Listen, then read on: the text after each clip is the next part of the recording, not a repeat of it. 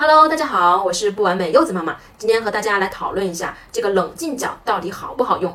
冷静角就是父母在家里面设置一个角落，每当孩子做错事情呢，或者是无理取闹的时候，父母就会让孩子单独一个人待在那个角落里面，并且呢，家里的所有人都不可以去理他，让他一个人去冷静并反思刚才到底做错了什么事情。你最开始使用冷静角的时候呢，还是很有效果的。孩子看到全家人都不理他，对于小小年纪的他来说还是非常恐惧的。可是当你频繁使用的时候，你就会发现孩子越来越不在乎这个冷静角了。孩子呀，他根本就不知道自己到底错在了哪里，也不知道该如何去改正。那既然冷静角不好用，那我们应该使用一个什么样的方法呢？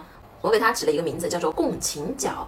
第一点就是父母一定要陪伴孩子，让陪着他，任他发泄他的情绪。这一步呀是非常重要的。你不要觉得呢，发泄情绪是无理取闹，情绪啊其实是每个人都有的。孩子啊，他管理情绪的能力是很差的，所以每当遇到要发泄情绪的时候，他可能就只会用大哭大闹来解决。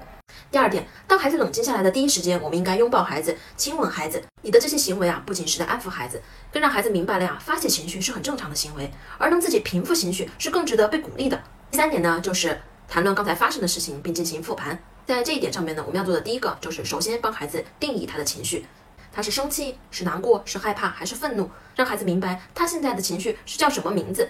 随后你就可以说：“非常抱歉，你刚才一直在哭，我不知道我可以通过什么方法来帮助你缓解你的情绪。”这里呢是为了让孩子明白，语言比哭更能让父母明白他需要什么。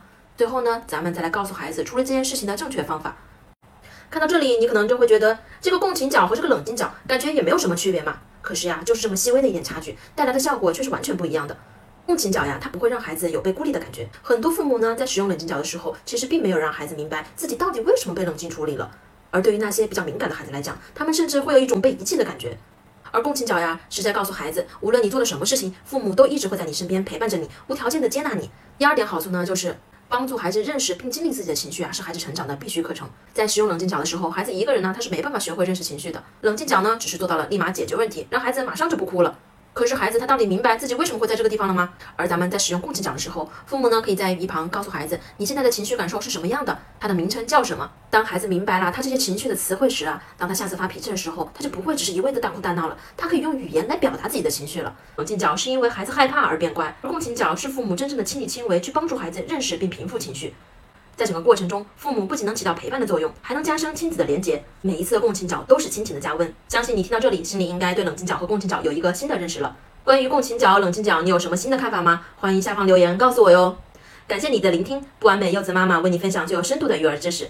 咱们下次再见吧，拜拜。